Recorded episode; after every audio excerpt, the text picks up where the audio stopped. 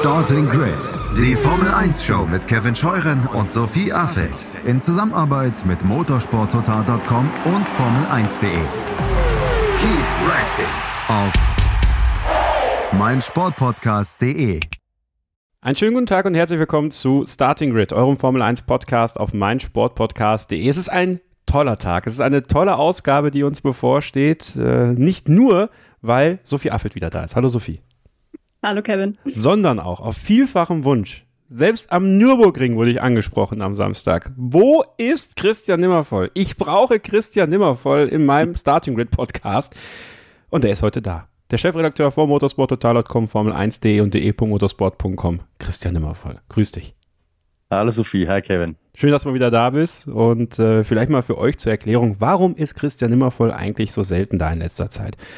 Das Motorsport Network Deutschland hat so viele tolle Redakteure, dann nimmt sich der Chefredakteur halt einfach auch mal zurück ne, und sagt dann, ich lasse meine Kolleginnen einfach mal ran. So, meine Kolleginnen und Kollegen, alle, die da sind, die wollen, die können zu Starting Grid kommen und das war ja auch unser Ziel dabei. Äh, Christian hat also kein Podcast-Verbot bekommen oder sonst was, sondern es war einfach unser Wunsch, auch die Redaktion einfach mehr abzubilden. Und ähm, Christian wird aber trotzdem von Zeit zu Zeit auch immer mal wieder, so wie heute, auch mit von der Partie sein, also damit ihr das auch mal gehört habt. Und ähm, wir starten direkt mit einem sehr interessanten Thema, wie ich finde, und Christians Lieblingsrubrik ins, äh, in die Glaskugel gucken. Ja, das macht er besonders gerne. Umso schöner ist, dass er genau heute dafür dabei ist. Am Samstag war ich am Nürburgring äh, bei der Red Bull Formula Nürburgring und auf dem YouTube-Kanal von Formel1.de könnt ihr jetzt ein sehr, sehr schönes Recap produziert von unserem Videocutter par excellence Daniel Windolf anschauen. Also das direkt mal die erste Empfehlung das zu tun, nach dem Podcast natürlich. Und alle Augen waren auf Sebastian Vettel gerichtet, der sein RB7 über die Nordschleife gefahren ist. Und ähm, Christian, wie ich finde, so wie er sich auch äh, gezeigt hat, topfit, ähm, obwohl er jetzt gerade in Formel 1 Rente ist, nicht wie ein Rentner wirkt, ehrlicherweise, muss ich sagen. Ja, ich habe das Video inzwischen gesehen übrigens. Ähm, Finde es auch sehr spannend und unterhaltsam. Aber äh, ich werf gleich mal den Blick in meine ganz subjektive Glaskugel. Ich kann es mir nicht vorstellen, dass wir ihn nochmal sehen werden, weil ich glaube, dass Sebastian Vettel ähm, nur dann zurückkehren würde, das hat ja auch Helmut Marko so über ihn gesagt, gerade kürzlich, wenn er wirklich ein absolut konkurrenzfähiges Cockpit bekommen würde. Und das kriegt er nicht. Ähm, also ich sehe ja nicht, wie die Ferraris, Red Bulls und Mercedes dieser Welt ausgerechnet Sebastian Vettel ein Angebot machen sollten. Und für ein Hinterbänkler-Team, wo die Möglichkeit vielleicht bestünde, da glaube ich, würde er nicht zurückkehren. Deswegen glaube ich nicht, dass es passieren wird. Ich halte da ein bisschen gegen, weil, äh, was jetzt auch bekannt wurde, was er mal so nebenbei erzählt hat, in Japan wird es irgendwas geben, was er mit der Formel 1 vorstellt. Wir haben uns ja alle gefragt, warum war Sebastian Vettel eigentlich in Monaco? Da gab es ja ein Treffen mit Stefano Domenicali, dem Formel 1 CEO, und da hat Sebastian Vettel verklingen lassen, irgendwas wird in Japan kommen. Er ist aufgeregt, er ist ein bisschen nervös sogar. Es geht um das große Ganze. Sophie, wenn wir jetzt bei Sebastian Vettel über das große Ganze sprechen, glaubst du, dass es unbedingt ein Top-Team sein muss? Oder glaubst du, nach all dem, was du ja auch gehört hast, bei Sky war er ja auch in einem sehr ausführlichen und sehr persönlichen Interview mit Sandra Baumgartner dabei, dass es vielleicht gar nicht so sehr darum geht, in einem Top-Team ganz vorne mitzufahren, sondern eine passende Geschichte zu erzählen, für die er zurückkommen würde? Erstmal muss ich sagen, ich habe das Sky-Interview selbst noch gar nicht äh, gehört, muss ich zugeben. Ähm, aber das können auch alle auf jeden Fall noch tun am Wochenende, ähm, auch wenn, äh, wenn das noch mehreren so gehen sollte, wie mir jetzt in dem Moment. Aber ja, man hat ja generell viele Aussagen gehört jetzt übers Wochenende. Ich muss aber ganz ehrlich sagen, dass ich Christian da äh, beipflichten würde, ähm, was das Top-Team auch angeht, weil ähm, ich glaube, das, das haben wir auch immer wieder gemerkt in der Diskussion, die wir auch in diesem Jahr schon hatten, nach dem Motto, hätte Sebastian Vettel auch aufgehört, wenn er gewusst hätte, Aston Martin wird jetzt noch so konkurrenzfähig. Und das glaube ich auch nicht zwingend. Ich glaube, hätte er letztes Jahr schon dieses Wissen gehabt, diesen tiefen Glauben, dass das so aussieht, wie es jetzt in diesem Jahr aussieht bei Aston Martin, könnte ich mir gut vorstellen, dass er da noch ein Jahr rangehängt hätte. Aber das scheint er nicht gehabt zu haben. Und ich glaube, dann war ihm in dem Moment dann eben doch wichtiger, seine Familienzeit zu haben, auch seine ähm, ja, vielleicht auch seine Gewissensbisse vielleicht ähm, so ein bisschen beruhigen zu können, auch was das Thema Umwelt dann angeht. Und klar, er kann auch, wenn er in die Formel 1 zurückkommen würde, vielleicht ebenso ein Botschafter sein für ähm, ja, klimaneutrale Kraftstoffe oder nachhaltige Kraftstoffe. Aber theoretisch, sorry, theoretisch müsste er dafür ja auch nicht im, im Cockpit sitzen. Also ich meine, das wird eh kommen ab 2026 und dann kann er das ja genauso gut in der Theorie auch von außen bewerben. Ich meine, bewerben wird die Formel 1 das eh genug. Ich meine, das ist ja was, was man PR-technisch vermutlich schon relativ groß ähm, aufbauen wird über die Jahre. Von daher, ähm, ja, ehrlicherweise kann ich es mir nicht so richtig vorstellen. Klar kann man jetzt denken, okay, vielleicht Audi als Projekt, als deutsches Projekt was er noch mit aufbauen könnte. Aber möchtest du da jetzt als Fahrer in seiner Situation derjenige sein, der irgendwie ein Projekt aufbaut, was ja wahrscheinlich auch mehrere Jahre dauert und eh erst 2025 frühestens ähm, anfängt, auch aus Fahrersicht vermutlich. Ähm, und dann die Zeit, wo es wirklich erfolgreich wird, wenn es das denn wird, nicht mehr miterleben. Also ich kann also als Fahrer nicht mehr miterleben. Das kann ich mir irgendwie auch nicht so richtig vorstellen, auch wenn wir dann wieder den Familienaspekt betrachten und sehen, dass es wieder noch mehr Rennen geworden sind im Vergleich auch zum letzten Jahr und nächstes Jahr dann vermutlich wirklich 24 werden ja, kann ich es mir irgendwie aktuell ähm, ja nicht so wirklich vorstellen, muss ich auch äh, leider sagen, weil an sich wäre es für Motorsport Deutschland natürlich sehr schön, wenn wir nochmal auf der Rennstrecke auch ähm, ja fest in der Formel 1 sehen würden und nicht nur wie bei Events auf ähm, ja wie auf dem Nürburgring jetzt am Wochenende. Äh, ich lasse aber nicht locker, Christian. Also, äh, was mir auch klar geworden ist, ist dieses Race Without Trace. Das ist ja seine große Kampagne, die er fährt. Er ist in RB7 ja auch mit klimaneutralen Kraftstoffen gefahren. Hat er auch extra gesagt, es hört sich so an, es fühlt sich so an, äh, wie, äh, als wenn ich mit einem normalen Verbrennungskraftstoff fahren würde. Und äh, ich finde tatsächlich schon, dass auch die Formel 1 profitieren könnte, wenn er 2026 im aktiven Fahrerfeld ist. Also ja, Sophie hat recht, das Bewerben seiner Kampagne, das kann er sicherlich auch von außen machen. Aber ich glaube, es wäre sogar so rein von der, von der reinen PR her und all dem, was die Formel 1 ja auch erzählen will, ja eigentlich schon fast notwendig, dass ein Fahrer wie Sebastian Vettel, der schon sehr lange eben dann für diese Einführung der klimaneutralen Kraftstoffe kämpft, mit dabei ist. Wenn man jetzt bedenkt, Schauen wir einfach mal so ein bisschen voraus. In Japan wird irgendwas bekannt gegeben, irgendeine Kooperation, ja auch mit Aramco dann, die ja dann dafür verantwortlich sind, dass diese klimaneutralen Kraftstoffe ja auch irgendwo entwickelt werden. Also die, mit denen arbeitet man ja in der Formel 2, glaube ich, nächstes Jahr dann auch schon zusammen dafür. Ähm, dass ich mir schon vorstellen kann, ich meine, Audi ist jetzt vielleicht nicht das allerwichtigste oder das allererste Projekt, woran man da denkt, obwohl man ja auch irgendwie schon aus deutscher Brille daran denkt, dass ich mir vorstellen könnte, dass diese diese Win-Win-Geschichte, die daraus entstehen könnte. Sebastian Vettel könnte nochmal seine Lust auf Formel 1 befriedigen und die Formel 1 könnte von Sebastian Vettel als Botschafter, der aber im Cockpit ist, davon ja auch profitieren. Ja, dass mich diese Story nicht loslässt, dass, dass der noch eine Geschichte zu erzählen hat irgendwie. Da bin ich sogar bei dir. Also die, die Story, die dahinter steht, ist gut. Sebastian Vettel kann ich mir auch vorstellen, dass nochmal will. Ich glaube, nur ihn will keiner mehr. Das ist wirklich die Realität dahinter. Äh, nach den letzten ein, zwei Jahren bei Aston Martin, die er abgeliefert hat, muss man leider ehrlicherweise sagen, ich sehe keinen Teamchef, der darauf wartet, dass Sebastian Vettel in die Formel 1 zurückkehrt. Und das muss halt, das Sportliche muss halt auch passen. Also ich fürchte, das Kapitel ist, ist vorbei. Ich kann es mir nicht vorstellen, weil ich, das würde vielleicht passen zu einem Haas-Team, ja, Günther Steiner, der kann sagen, okay, der bringt mir da vielleicht eine schöne E-Fuel-Kampagne, das, was auch noch sehr, sehr weit weg ist, nebenbei bemerkt. Äh, das ist, glaube ich, nichts, was jetzt morgen mit 40 äh, Millionen Dollar pro Jahr um die Ecke schneit. Ähm, ich fürchte, so schnell wird sich das Thema auch nicht befeuern lassen. Der Pfad ist ja klar gezeichnet, ähm, wie, wie lange das dauern wird in der Formel 1. Und jetzt ein, warum sollte ein Toto Wolf zum Beispiel einen Sebastian Vettel nehmen? Ja, warum sollte ein Helmut Marko, der hat das ja de facto schon ausgeschlossen, ähm, warum sollte Ferrari, wenn man drüber, ja, also wir sind uns, glaube ich, alle einig, dass Leclerc und Carlos Sainz Sebastian Vettel am Höhepunkt seiner Karriere war ein großartiger Rennfahrer, gehört zu den besten aller Zeiten.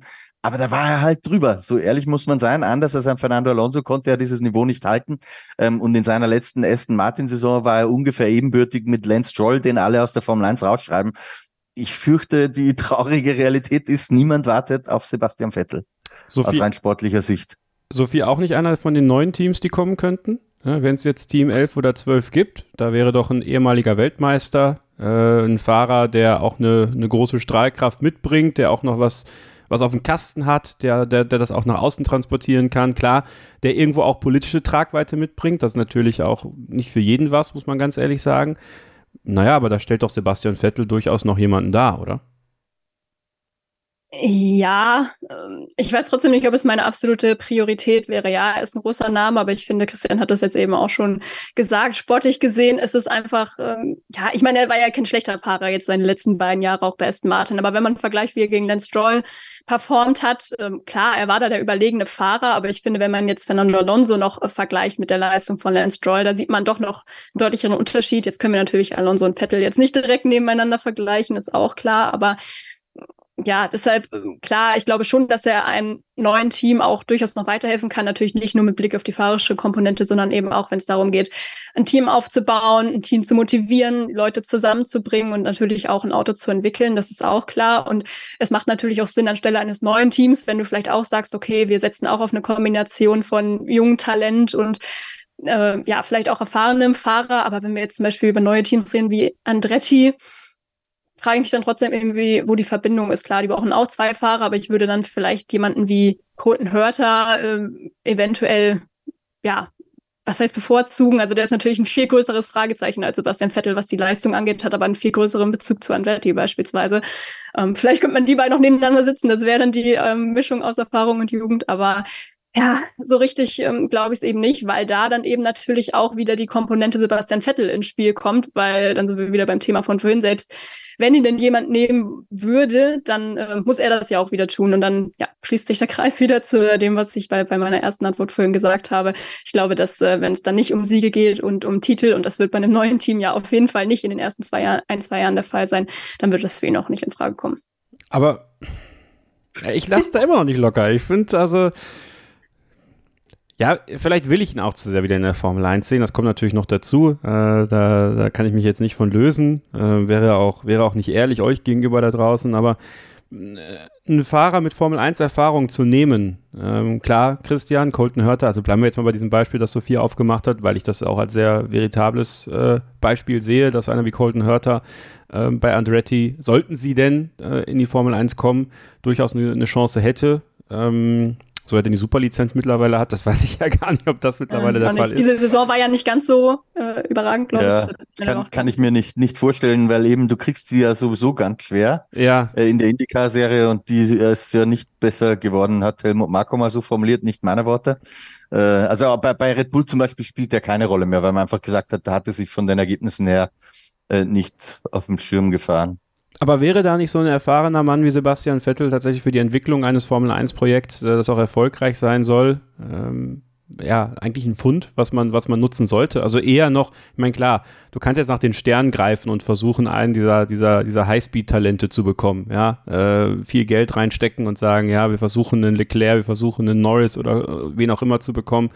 Und dann, wenn man so in die zweite Reihe guckt, wer dann noch so da ist, der Formel 1 Erfahrung hat, klar, kannst du mit Schumacher reinwerfen, das sehe ich aber noch weniger, als wenn man dann versucht, einen Sebastian Vettel aus der Rente zu holen, der, der eben mit so viel Erfahrung auch von verschiedenen Teams ja aufwarten kann, ja, und so ja jede Menge mitbringt, was auch notwendig ist, um so ein Formel 1 Projekt meiner Meinung nach in erfolgreiche Bahnen zu lenken.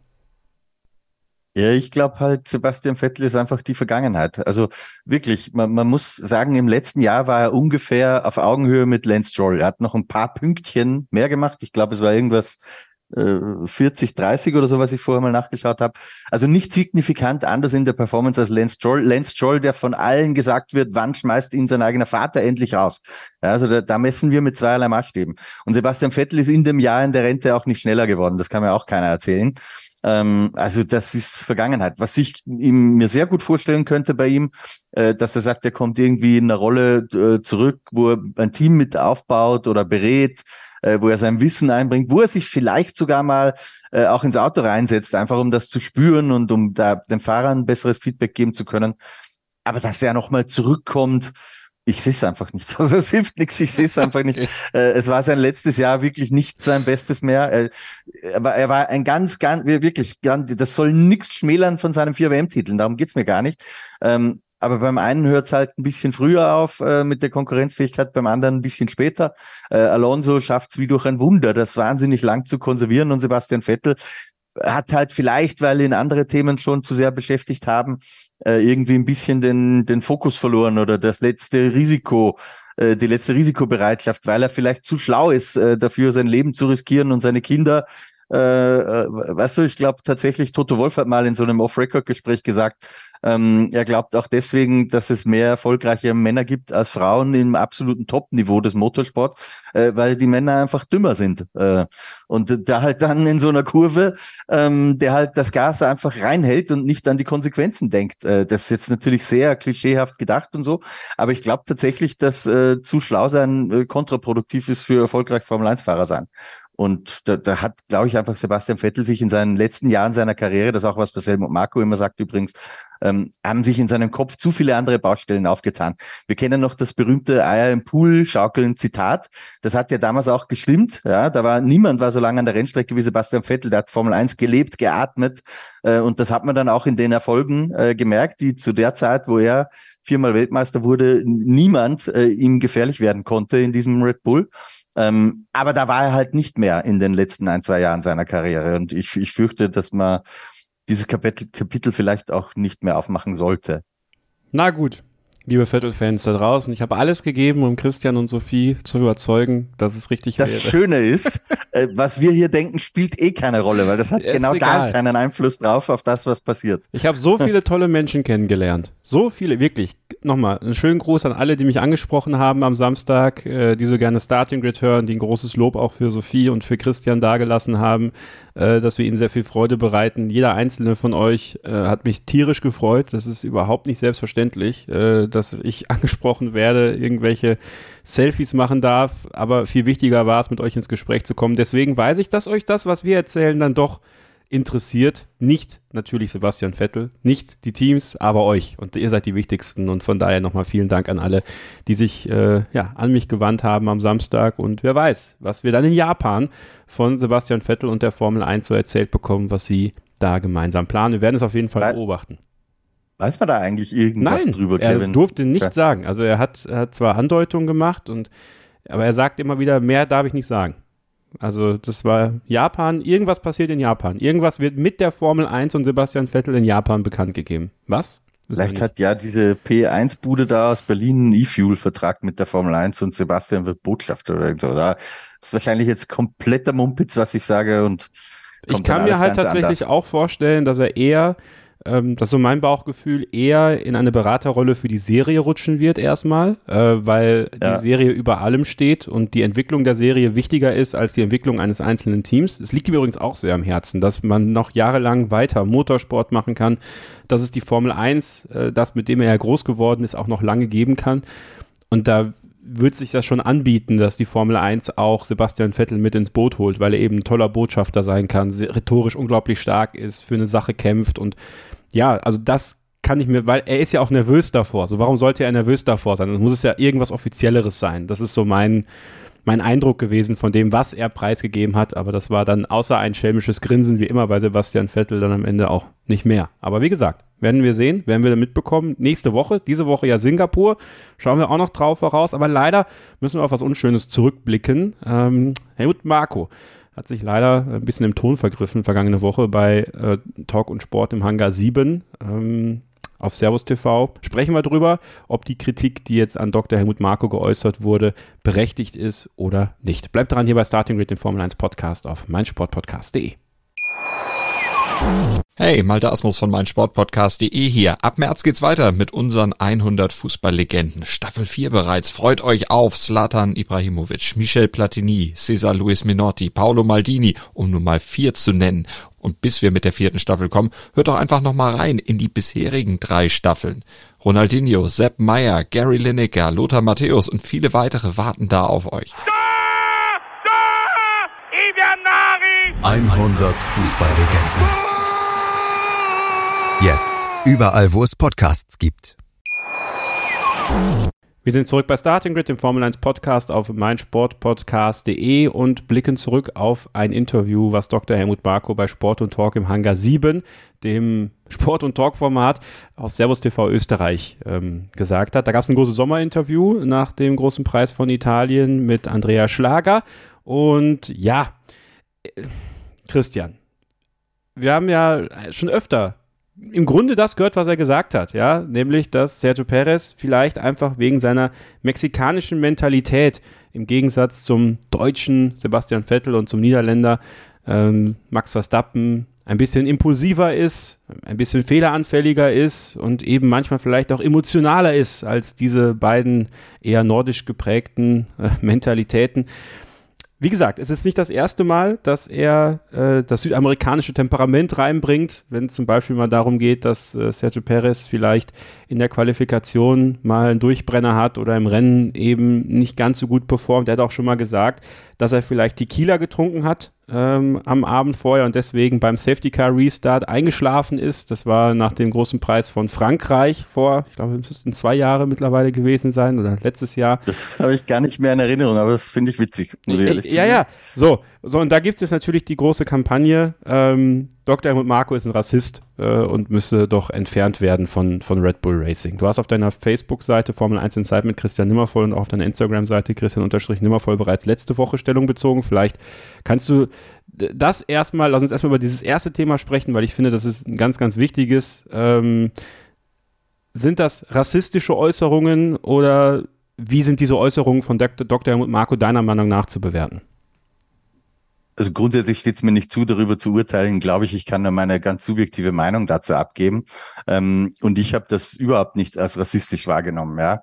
Ähm, ich will jetzt auch Helmut Marko gar nicht äh, verteidigen. Er ist ja selbst Rechtsanwalt, der kann das ganz gut selbst machen. Ähm, mit Kontext von wegen, der ist 80 und tickt anders, weil das sind alles unzulässige Erklärungen, glaube ich. Aber ich finde es nicht problematisch, dass er sagt, mei, das ist als Südamerikaner und der tendiert vielleicht dazu, äh, ein bisschen emotionaler zu sein. Natürlich ist das klischeehaft, ja, natürlich ist das ein Stereotyp, aber es ist auch rassistisch. Ich finde nicht.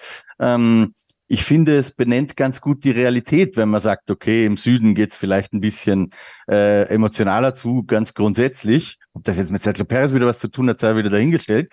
Ähm, aber jeder, der behauptet, dass es auf den Straßen von Hamburg genauso geordnet oder ungeordnet zugeht wie in Palermo, lügt. Ja, das ist einfach eine Realität.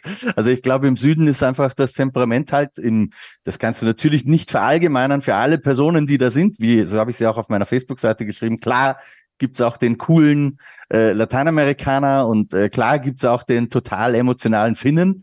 Ähm, aber es gibt halt diese Klischees und irgendwo einen gewissen Ursprung haben die auch schon. Und ich finde es jetzt nicht so schlimm, äh, wenn da auch mal jemand sagt, mei, das ist halt ein Südamerikaner und der hat halt mal Tequila getrunken. Ja, natürlich ist das mit Augenzwinkern gemeint.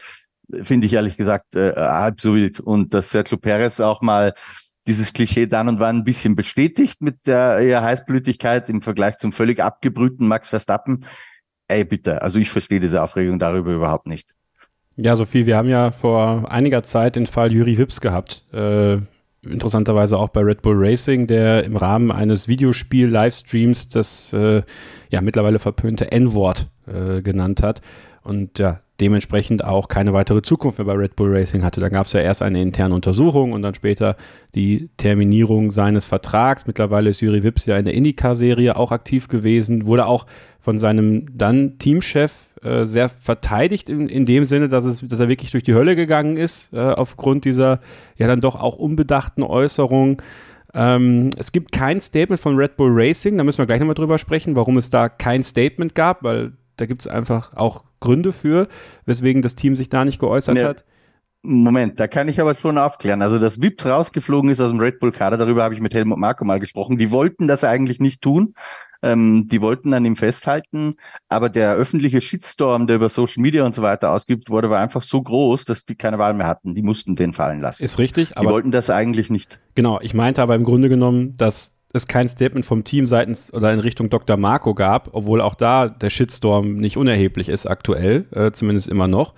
Ähm, liegt ah, auch Entschuldigung, Dr. Marco hat, äh, hat gesagt, da müssen wir jetzt das wörtliche Zitat nochmal rausholen. Mein Gott, der Perez ist halt Südamerikaner und äh, das N-Wort ist schon eine sehr stark andere Qualität als das, was Helmut Marco gesagt hat, finde ich. Also das, das, das miteinander zu vergleichen, ist sehr äpfelig. Ich habe auf meiner Facebook-Seite und auf Instagram auch geschrieben, dass es immer auf den Kontext ankommt. Äh, der Kontext bei Helmut Marco war überhaupt kein rassistischer, der Kontext bei Juri Wips war ein eindeutig rassistischer. Da gibt es keine zwei Meinungen drüber. Nee, das stimmt. Also ich möchte auch gar nicht, ich möchte auch selber nicht unterstellen, dass, dass er das rassistisch gemeint hat. Das ist ein Stereotypendenken, was er hat. Und das ist, glaube ich, ganz offensichtlich so. Ähm, es ging mir nur darum, dass er Angestellter Red Bull GmbH ist und deswegen das Team einfach kein Statement rausgibt. Also das, das haben sich ja viele. Nicht, das ist ja nicht. es, ist ja, Marco ist ja kein Angestellter, das ist ja ein Freiberufler. Ach, der ist auch nicht bei der Red Bull GmbH angestellt. Meines Wissens nach nicht. Nee, da gibt es nur einen Handschlag, Freelance-Abkommen. Oh ja. Ähm, dann ist ja gut. Dann fällt er ja unter gar kein Budget genau. Cap. Aber selbst wenn, also da darfst du ja, wenn du dazu jetzt eine Stellungnahme, also da musst du ja alles Mögliche kommentieren. Weißt du, wie viele Fußballer die unter Vertrag haben? Da, jeden Tag kannst du da drei Stellungnahmen rausgeben. Ja, ich weiß, aber du hast die nochmal. Also ich glaube, dass sehr viele Menschen drüber reden, die dieses äh, Ding überhaupt gar nicht gesehen haben. Auch bei uns im Motorsport Network übrigens. Ähm, unsere Mexikaner haben sich da auch direkt ja, okay. äh, massiv drüber aufgeredet und gefordert, dass Helmut Marko sich nie wieder frei bewegen darf. Die gleichen Südamerikaner, die Nelson Piquet für seine eindeutig rassistischen Aussagen, die er so über die Jahre immer wieder getätigt hat, verteidigen. Ja, das, mh, hm, sorry, das geht für mich auf keine Kuhhaut zusammen. Ist überhaupt nicht vergleichbar. Es kommt immer auf Kontext an. Äh, das ist meine Meinung dazu. Und ich gebe dir recht, was du gesagt hast mit den Stereotypen. Absolut, das zeigt stereotypisches Denken. Ähm, aber wie gesagt, Straßen in Hamburg und in Palermo, ein bisschen stimmt ja auch oft. Sophie. Das finde ich auch interessant, wenn wir über Stereotypen reden. Sorry, Kevin, weil Nein, wenn er jetzt ein anderes oder auch ein Klischee bedient hätte über Mexikaner, meinetwegen, das aber in einem positiven Zusammenhang gewesen wäre und nicht im Zusammenhang, äh, Sergio Perez hat jetzt ein paar Leistungsschwankungen, dann glaube ich, also dann hätte er ja auch ein Klischee bedient, an sich auf dieselbe Art und Weise. Ich glaube aber nicht, dass das dann so viel Empörung hervorgerufen hätte, weil es ja dann irgendwie positiver gesehen worden wäre, vermutlich, obwohl es ja in der Theorie derselbe Vorgang ist im, im Sinne von Klischee bedienen, nur eben in einem, auch in einem anderen Kontext. Also ich glaube, es zeigt halt auch wieder einfach, dass man eben als öffentliche Person doch sehr aufpassen muss, was man sagt, weil eben heute sehr vieles auf die Goldwaage gelegt wird. Und da, ähm, Christian, das hattest du eben auch schon so ein bisschen angesprochen mit Shitstorms, Social Media. Ich glaube, da spielen die sozialen Medien heute natürlich auch eine enorm große Rolle, weil ja wirklich jede Aussage aufgenommen wird, irgendwie, ähm, ja, vielleicht auch nicht mal mit dem O-Ton, sondern eben auch nur schriftlich und es dann weiter verbreitet wird, vielleicht dann auch in einem anderen Kontext eben und das sich dann so schnell verbreitet, ja, dass du dann eben auch so eine Situation bekommst, wie du sie jetzt mit Dr. Helmut Marko hattest. Und ich glaube auch nicht, dass er das in, in irgendeiner Art und Weise irgendwie bösartig gemeint hat. Trotzdem bedient er halt äh, Klischees durchaus des Öfteren. Das ist jetzt auch nicht das erste Mal, okay, wenn du es ja schon dargelegt, wie das, dass das mit Sergio Perez ähm, passiert ja, ist. Ja, aber das ist es ja. Das ist ja, ja das, was, was, woran es sich ja jetzt auch erzürnt ist, dass es jetzt das dritte oder vierte Mal äh, gegen Sergio Perez geht. Und dann fragt man sich halt schon, okay, muss das sein? Das ist, glaube ich, das Einzige, was, was glaube ich, jetzt noch zu besprechen ist. Muss das wirklich sein, dass du den. Wahrscheinlich ist es intern alles easy. Ja, also davon kann man vielleicht sogar ausgehen. Vielleicht trinken die auch Tequila zusammen mal am Abend. Das kann ja durchaus sein. Ja, aber nach außen sieht es halt auch tatsächlich so aus. Und da kann ich halt die verstehen, die versuchen, Sergio Perez da ein bisschen zu verteidigen. Äh, der Mann wird eigentlich reihenweise hinter Max Verstappen gestellt, was ja auch vollkommen richtig ist, aufgrund der Leistungen einfach. Äh, dann bekommt er diese Kommentare ab. Äh, und dann muss er ständig um seinen Vertrag kämpfen und ihm mit Daniel Ricciardo quasi noch äh, vor die Brust gesetzt. So, und dann, ich glaube, dann bäumt sich das natürlich einfach irgendwo ja mal auf. Also verstehen kann man es doch schon, oder? Dass, dass die Perez-Fans und Mexikaner da ein bisschen sauer sind. Ja, nur Sergio Perez selbst ist, glaube ich, eh nicht sauer. Also von dem habe ich noch nichts gehört. Vielleicht habe ich aber auch was nicht wahrgenommen auf Social Media. Das kann durchaus sein. Aber ich glaube, weil der weiß genau, dass das nicht so gemeint war, ja. Oder auch, dass man sich so drüber aufregt, dass Mexiko halt nicht in Südamerika ist. Mein Gott. Also gut, das stimmt. Meine Fresse. Ist, Ehrlich. Ich meine, natürlich haben die recht, ja. Äh, aber ist das jetzt so entscheidend und relevant? Ich weiß nicht. Also, also ich verstehe die ganze Aufregung darüber überhaupt nicht, wirklich gar nicht. Das Perez. Aber es wurde darum gebeten, ähm, dass wir mal drüber sprechen und ich ja, finde, nee, ja, alles gut. Ich finde es auch richtig, drüber, drüber zu reden, aber ich verstehe halt die Aufregung nicht. Ähm, dass, dass Perez da ein bisschen hart angefasst wird, äh, bin ich, bin ich eigentlich nicht der Meinung, aber ich glaube, dass es aus Helmut Markus Sicht nicht äh, produktiv ist. Ich glaube, es wäre gescheiter, das nicht zu tun, äh, wenn man möchte, dass man das Maximum aus Perez rausholt. Also so gesehen Fehler ja. Auf der anderen Seite, zur ganzen Geschichte gehört auch dazu, ohne Red Bull hätte Perez gar keine Karriere mehr, sondern wird seit drei Jahren äh, irgendwo auf seinem Strohsessel in Mexiko sitzen. Das gehört auch zur Wahrheit dazu. Aber man hat ja auch nicht in, in, in dem Zusammenhang jetzt, äh, Sophie, weiß nicht, ob du dich an was erinnerst, aber wenn jetzt der Ricardo äh, wegen meiner drei Sekunden langsamer gewesen, hat er auch nicht gesagt, ja, die Australier, die sind ja eh immer ein bisschen entspannter. Und so fährt er auch. So, also, hat der, Entschuldigung, muss ich dich korrigieren, habe ich, hab ich heute dran gedacht. Helmut Marko hat, ich glaube, es war sogar ein Interview mit mir, hat er mal gesagt, ja, der Ricardo, der kommt halt morgens rein und lacht, weil in Perth, da wo der geboren ist, da geht halt morgens schon die Sonne auf. So, das ist ein Stereotyp, ganz eindeutig. Das ist ein Stereotyp, okay. das ist ein Klischee. Okay. Aber genau wie Sophie gesagt hat, es ja, ist, halt ist ja gut. positiv oder neutral behaftet. Es sind auch nicht Austral alle Australier Sunny Boys, ja. Ähm, aber es ist doch völlig okay, wenn man ab und zu mal ein Klischee dazu verwendet. Also bitte, ehrlich. Ich, hm. Ich habe mich da sehr drüber, drüber geärgert, über diese Dinge. Weil Helmut Marko vielleicht, und deswegen äh, finde ich, dass eben Kontext immer so wichtig ist, weil er halt, ein, wenn man ihn ein bisschen kennt, das ist ein Mensch, der interessiert sich sehr für Kunst. Ähm, dem ist sehr wichtig, dass seine Hotels, die er ja mehrere davon hat, dass die aus verschiedenen Kulturen äh, möglichst viel drin haben, ja, nicht einfach irgendwelchen seelenlosen Ikea-Krempel. Das ist einer, der sich sehr für Menschen interessiert, der sich null interessiert für Nationalitäten, ähm, der auch viel der Philosophie und so, also ja, der, der ist völlig unverdächtig einer jeden Form von Rassismus. Dass er in der Sprache vielleicht nicht ganz kompatibel ist äh, mit dem, was manche junge Menschen heute aber again, ich, ich finde, selbst sprachlich war das keine Verfehlung. Wenn nicht mal mehr gewisse Klischees äh, gesagt werden dürfen, finde ich, das geht einfach eine Spur zu weit. Ähm, aber dann hätte er sich ja nicht entschuldigen ja, müssen. Ja, ich bin mir ziemlich sicher, dass er das eh nicht freiwillig gemacht hat. Wer es überhaupt gemacht hat. Da, Servus da, nee, dem ist das ja auch gar nicht aufgefallen. Ich habe diese Sendung auch geschaut und habe aufgehört, die zu schauen, weil sie halt vorbei war und ich hätte nicht mit einem Gedanken dran gedacht, dass da irgendwas Rassistisches jetzt gefallen ist. Ja, Das wurde ja eher, und, und niemand, glaube ich, hat das gemacht, bis es irgendeine mexikanische ähm, Fan-Social-Media-Account irgendwo aufs Tapet gebracht hat, von Leuten, die also nicht der deutschen Sprache mutmaßlich mächtig sind, wahrscheinlich das nicht mal gesehen haben ähm, so hat das ja seinen Anfang genommen. Also das ist ja nicht in, in, in Deutschland haben das, weiß ich nicht, 200.000 Menschen gesehen und kein einziger hat sich was dabei gedacht wahrscheinlich. Also Sophie einfach wieder ein Fall von äh, wichtig ist, dass, dass man die, gesamte Kon Kontextualisierung äh, in so einem Fall einfach, einfach mitnimmt. Ähm, ja, und, und dann festhält, dass es natürlich dann auch Unterschiede gibt, wie eben den Wips-Fall äh, und, und jetzt diesem Fall. Ja, voll wichtig. Also ist ja dann letztendlich da auch der Unterschied zwischen äh, Journalismus beispielsweise und äh, Formel 1 Twitter, wo dieser Kontext dann eben oft äh, verloren geht. Und ähm, ja, es ist natürlich auch mal ein bisschen schwer, über das Thema Rassismus in Anführungszeichen zu urteilen, weil es ja eben auch darauf ankommt, wie die Personen, die da betroffen sind, es in dem Moment aufnehmen, diese Aussage, und ob die das dann in dem Fall als rassistisch empfinden oder nicht. Von daher können wir das wahrscheinlich gar nicht so richtig bewerten. Ich glaube aber, wie Christian es auch gesagt hat, also ich kann es mir auch nicht so wirklich vorstellen, dass das bei Sergio Perez jetzt sehr negativ aufgestoßen ist oder er wird sich jetzt nicht darüber gefreut haben, über diese Aussage an sich, was eben auch mit seiner Leistung zu tun hat. Aber ich glaube auch nicht, dass er es zwingend als rassistisch äh, gesehen hat, auch wenn er sich ja wohl auch schon ähm, vor ein paar Monaten oder so mal geäußert hat, dass es früher in seiner Karriere wohl doch schon vorgekommen ist, dass er da auch mit ein paar Vorurteilen zu kämpfen hatte. Aber ja, ich glaube, wie gesagt, auch nicht, dass das jetzt ähm, ja für ihn auch eine, eine super große Rolle spielt. Aber klar, ähm, auch mit dem, mit dem Wips-Fall, du siehst eben, wenn du solche Aussagen tätigst, sowas kann sich halt auch super weit noch äh, oder kann noch super weit äh, dich verfolgen. Das sieht man ja, hat, hat man jetzt auch gesehen, als er ähm, für die Indica angekündigt wurde. Da waren die ganzen Kommentare voll nur mit Rassist und äh, wie kann er nochmal fahren und so weiter und so fort. Ich glaube, das wird bei Helmut Marco jetzt solche Außen, äh, Ausmaße definitiv nicht annehmen, weil Christian hat es ja auch schon gesagt, das ist auch überhaupt kein vergleichbarer Fall. Aber ja, ähm, wer in der Öffentlichkeit steht, der muss eben aufpassen, was er sagt. Und heutzutage wird es dann eben auch oft ähm, ja, vielleicht auch größer gemacht, als es ist. Aber wie gesagt, am Ende steht es für uns vielleicht dann auch gar nicht zwingend zu, darüber zu urteilen, aber seine Meinung darf man ja trotzdem haben und ich glaube, die haben jetzt auch geäußert. Ja, in einem Land, wo Aiwanger stellvertretender Ministerpräsident bleiben darf, braucht man, glaube ich, nicht über Helmut Marco bei Servus TV reden.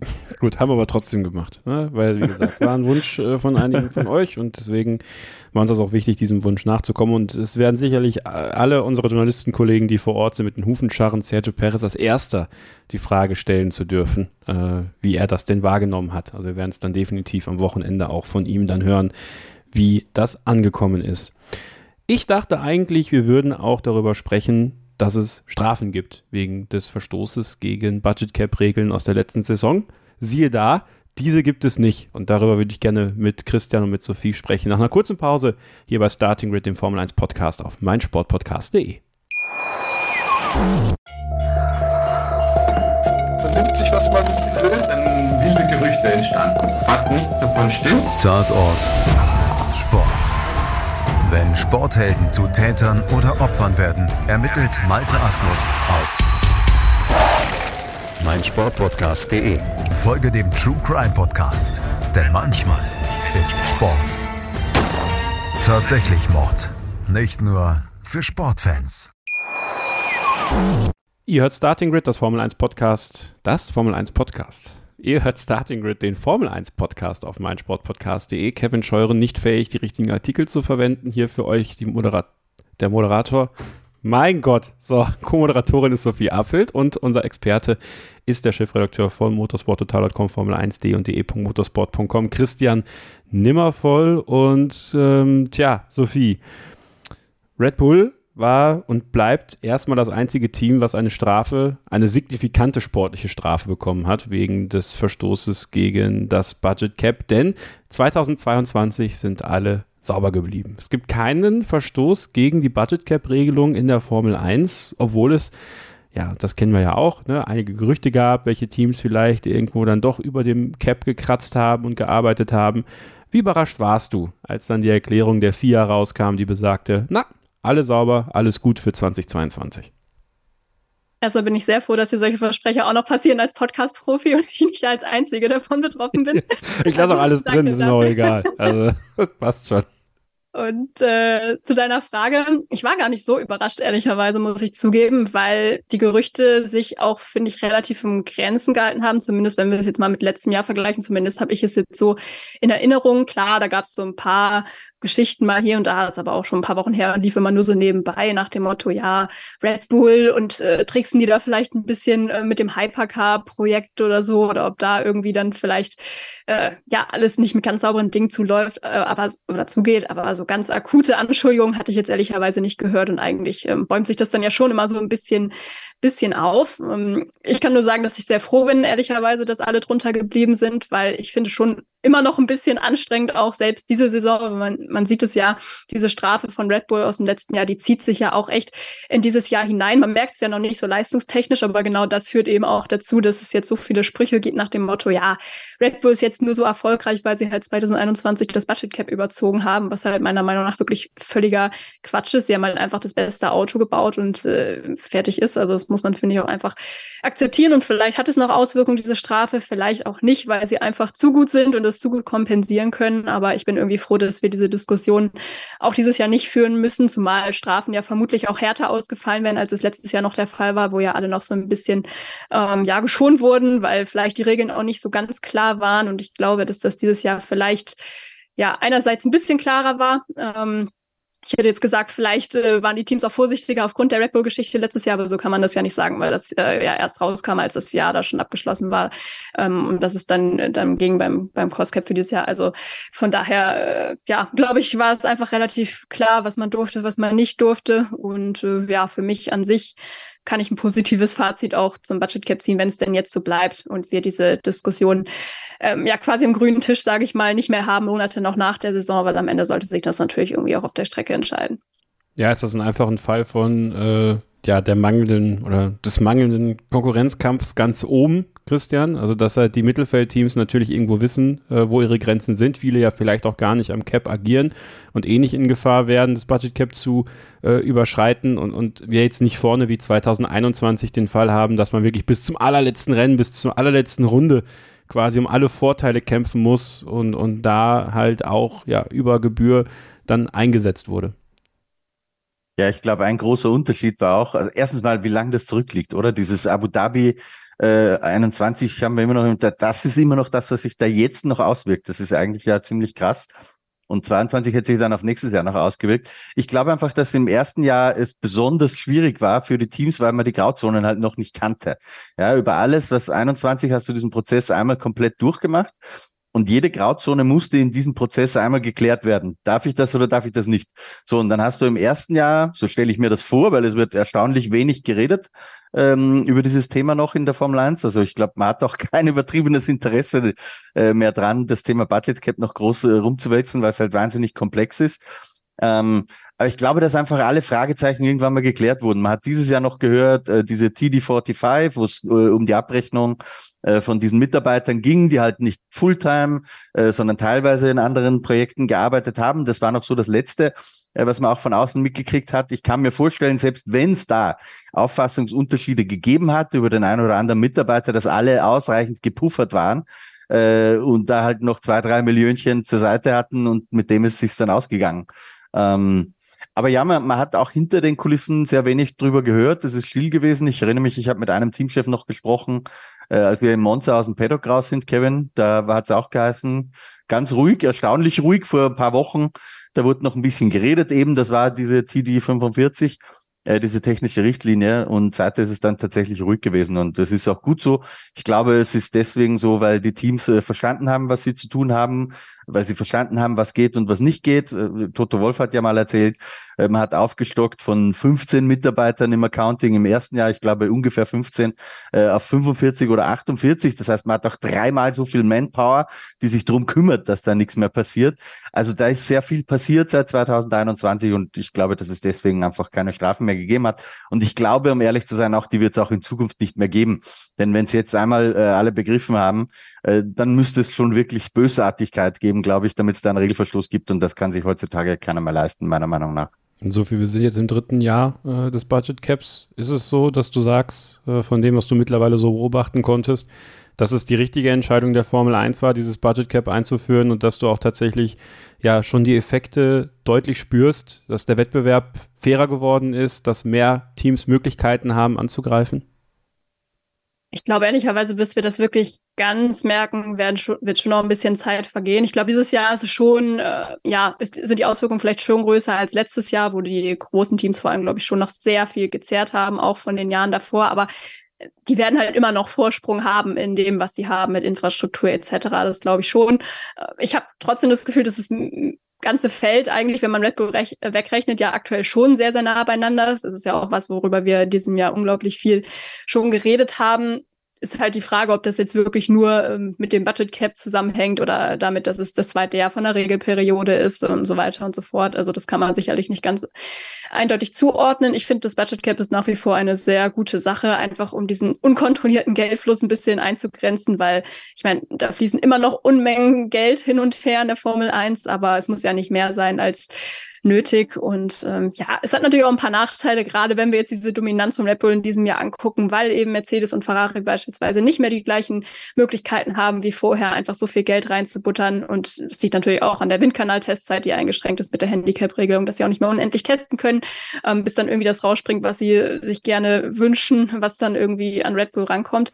Und natürlich auch für die Mitarbeiter ist es, glaube ich, für viele nicht einfach gewesen, weil auch da mussten ja viele, gerade die großen Teams, viel abbauen. Also ja, da wird es auch äh, die ein oder andere Privatperson getroffen haben, die ja sicherlich nicht ganz so happy damit waren. Andererseits macht es das jetzt auf dem, ich sag mal, Mitarbeitertransfermarkt vielleicht auch ein bisschen spannender inzwischen, weil eben die großen Teams auch nicht mehr mit den großen Geldscheinen einfach nur locken können, sondern die kleinen Teams eben auch Argumente für sich haben, um vielleicht auch bessere ähm, Mitarbeiter auch von großen Teams wie Red Bull oder Ferrari oder Mercedes vielleicht abzuwerben. Also das ähm, ja, ist vielleicht dann doch auch wiederum ein ganz äh, interessanter Punkt. Also ich finde auf jeden Fall, dass sich das bislang schon bewährt hat und ist, glaube ich, auch der richtige Weg.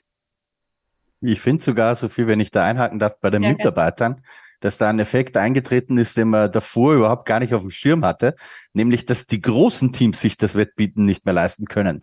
Ähm, und paradoxerweise, das muss man vielleicht kurz erklären, jedes Team hat ja nur drei Ausnahmen, also die, die drei HSP-Mitarbeiter, die du ausklammern darfst aus dem Budget Cap. Das heißt, drei Leute kannst du überschütten mit Geld, aber den vierten halt nicht mehr. Und wenn du sagst, du brauchst ein äh, sehr starkes Ingenieursteam, dann ist die Nummer vier bei Red Bull halt so, dass Red Bull, der Christian Horner, kann dem kein gescheites Gehalt mehr zahlen, weil dann würde er ins Cap reinfallen und dann musst du auf Windkanal verzichten oder irgendwo äh, blutest du dann dafür. Aber der McLaren, der schon noch bei diesen drei Plätzen Luft hat und ihm sagen kann, der kann ihm halt das Fünffache mühelos zahlen, weil es eh nicht ins Cap reingeht. Das heißt, es ist sogar leichter geworden für die Teams da hinten Top-Personal abzuwerben, weil die da vorne paradoxerweise, die das Geld eigentlich hätten, äh, beim, beim Wettbieten nicht mehr mitkönnen. Genau, und da habe ich auch mit einem hochrangigen Mitarbeiter eines Formel-1-Teams im Monza im Fahrerlager drüber gesprochen, der eigentlich genau das bestätigte. Du, es geht jetzt gerade darum, so wie das Budget Cap aufgebaut ist und so wie die ganzen Regelungen aufgebaut sind, auch mit der Handicap-Regel, weil ich habe mir ja so ein bisschen Gedanken darum gemacht, ob diese, diese aerodynamische Handicap-Regel auch Wettbewerbsverzerrung sein kann. Äh, am Ende der Saison, wenn halt ein Team sagt, okay, dann lassen wir jetzt mal, wenn wir noch die Möglichkeit haben, zwei Plätze in der Konstrukteurswertung uns nach hinten fallen, um noch mehr Zeit zu haben im Windkanal dann sagte mir dieser Mitarbeiter halt, ja, das kann man vielleicht so sehen, aber es bringt dir eigentlich de facto gar nichts, weil du brauchst halt die Kohle, weil mit der Kohle kannst du halt Entwicklung anstoßen und dann geht es darum, dass du Mitarbeiter findest, die effizient arbeiten. Also wenn du für einen, die Entwicklung eines Teils, das du halt eh einsetzt finanziell, zehn Windkanalläufe brauchst, musst du idealer, idealerweise in fünf Windkanalsitzungen das Ganze schon fertig haben. Dann bist du ein gutes Team, weil dann hast du fünf auf Halde und es gibt Teams, die brauchen halt 15. So, und dadurch haben sie fünf weniger für weitere Entwicklungen später und dann halt auch weniger Geld am Ende. Und das war eigentlich eine sehr interessante Herangehensweise daran, ähm, die dann total Sinn gemacht hat. Trotzdem, Christian, ein Zitat lässt mich auch irgendwie nicht los aus unserem Interview mit Zach Brown, was wir hatten. Ähm, ich weiß gar nicht, wer das gesagt hat, aber das Budget Cap hat die Teams reich gemacht. Äh, wie, wie muss ich das verstehen? Naja, Toto Wolf erklärt das immer ein bisschen plakativer, als es eigentlich ist, weil der Toto sagt immer so ganz runtergebrochen, dass dieses Jahr waren es, glaube ich, roundabout 135 Millionen. Die genaue Zahl weicht ja mit Inflationsanpassung und so immer ein bisschen ab, aber ungefähr sagen wir 135 Millionen Dollar, die du maximal Kosten haben darfst. Ja, das ist natürlich Klammer auf, das sagt Toto nicht dazu, nicht die ganze Wahrheit, weil natürlich gerade die größeren Teams auch sehr viel in, in Marketing und so weiter investieren. Also ich glaube, ein Mercedes oder ein Ferrari bin ich mir ziemlich sicher, dass da die drei vorne steht beim Budget am Ende. Ähm, also 300 plus Millionen irgendwas. Aber mal rein theoretisch alles, was mit dem Wettbewerb zu tun hat, äh, also mit äh, Auto verbessern, Weiterentwicklung und so, bist du halt tatsächlich vollkommen berechenbar bei diesen 130 Millionen. Motor mal außen vor, ja, da wird ja auch noch gedeckelt in Zukunft, ist es momentan noch nicht so ganz. Aber beim, beim Chassis weißt du genau, was du machen kannst. Das heißt, wenn ich jetzt als, als Neuensteiger in die Formel 1 komme, weiß ich, ich habe äh, 135 Millionen Dollar, die kostet mich der Rennbetrieb.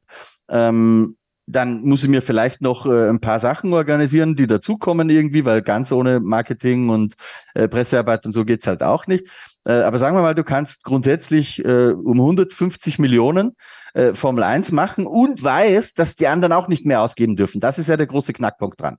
Ähm, und das heißt aber auch, wenn du weil auch die Einnahmenverteilung in der Formel 1 wurde ja seit Liberty Media gekommen ist, ein bisschen umgekrempelt. Das heißt, selbst der Letzte in der Konstrukteurswm kriegt 70, 80 Millionen Dollar mal auf die Hand, ähm, einfach aus dem Einnahmentopf der Formel 1. Das heißt, du weißt, wenn du einen dicken Sponsor hast mit 40, 50 Millionen Dollar pro Jahr, bist du profitabel und verdienst Geld äh, mit der Formel 1. Und das ist natürlich ganz anders als früher, ähm, wo du, um konkurrenzfähig sein zu können, äh, wusstest du, ein Toyota hat wahrscheinlich 600, 700 Millionen Dollar pro Jahr investiert, mehr Leute, immer mehr Leute engagiert, weil es halt keine Grenzen gab. Das heißt, als Toyota früher, weil wenn dann der Ferrari gesagt hat, na gut, dann legen wir auch nochmal 100 Millionen, da wurde halt ein Wettrüsten draus, ja. Ähm, und das heißt, du konntest einfach als Hersteller nicht sagen, ich weiß, wenn ich jetzt hier 200 Millionen pro Jahr investiere, bin ich mit hoher Wahrscheinlichkeit halbwegs konkurrenzfähig und mache mich nicht zum Affen. Wohingegen du früher mit 600 Millionen Dollar noch nicht gewusst hattest, ob das irgendwie klappt und eine Erfolgschance hattest. Das heißt, dieses reine, äh, mit Geld kannst du dir Erfolg kaufen, ist natürlich immer noch ein bisschen da, aber es ist bei weitem nicht mehr so ausgeprägt wie früher. Und das, was Sophie vorhin gesagt hat, äh, dass das Feld sehr eng zusammenliegt, ähm, hat schon auch damit zu tun, äh, glaube ich, dass das jetzt halt so ist. Und so, wenn die Ausgaben halt gedeckelt sind ähm, und du sie vor allem nicht mehr, weil früher war es ja immer so, wenn wieder eine Kostenersparnisregel irgendwo verabschiedet wurde, dann wurden plötzlich 150 Millionen Dollar frei, sagen wir mal durch zum Beispiel Verbot von Testfahrten. Also haben die Teams einfach sich den nächsten Bereich genommen, ähm, wo du halt die Zehntel noch teurer erkaufen kannst. Also eigentlich noch blöder ist das alles geworden. Aber haben sie halt da reingesteckt. Weil niemand hat je gesagt in der Formel 1 früher, okay, das Geld nehmen wir jetzt einfach und links zur Seite und äh, geben es auf die Bank und von den Zinsen kaufen wir uns einen neuen Jet, ja. Das ist das, was jetzt passiert. Jetzt kannst du mit der Formel 1 halt relativ gutes Geld verdienen, weil es bringt dir halt nichts mehr, es auszugeben. Ja, früher hattest du halt immer die Hoffnung, okay, wenn ich noch mehr Geld ausgebe, bin ich noch stärker. Ähm, das hat für einen gestimmt und für neuen äh, nicht. Ja, und das ist natürlich dann auch für neue Teams. Ich meine, da gibt es noch ganz andere Begebenheiten, die zu klären sind, äh, was Eintrittsgebühr, was diese in Anführungsstrichen Verwässerungsgebühr angeht. Das sind, das sind hochgradig komplizierte Rechnungen, die natürlich da auch zu machen sind, äh, wo dann die Formel 1-Teams vielleicht am Ende auch schwach werden und sagen, okay, dann können wir mit natürlich dem Marketing-Aspekt dann auch noch ein elftes, zwölftes Team zulassen in die Formel 1. Aber Sophie, tatsächlich macht das ja die Hoffnung für eben diese neuen Teams, diese, diese Bewerberteams, von denen wir bislang zumindest ausgehen, dass es sie gibt. wir warten ja noch darauf, dass es wirklich endgültig mal auch eine Bekanntgabe gibt. Wer Soll übrigens dieser Tage passieren, oh, habe ich klingeln gehört, ja, Kevin. Also Mensch, vielleicht, wenn der Podcast draußen ist, sind wir schon schlauer. Also dann bin ich gespannt, ob in der nächsten Stunde, wo dieser Podcast online ist, ob da dann also was so kommt. schnell geht das? Ich dachte, der kommt Dienstag erst. Nein, okay, nein, nein. nee, dann Montag, heute nicht immer Montag, Montag am späten Abend. Ähm, ja, aber Sophie, das macht es natürlich für die neuen Teams ein bisschen, ein bisschen einfacher zu wissen, okay, äh, das brauchen wir auf jeden Fall und ähm, da haben wir dann eine Chance auch wettbewerbsfähig zu sein. Ich sag mal, zumindest über Haas zu stehen. Das dürfte ja das Ziel eines jeden neuen Teams sein. Ja, das ist richtig. Also einerseits hilft es bestimmt, dass sie zumindest nicht weniger Ressourcen zur Verfügung haben als dann die etablierten und großen Teams.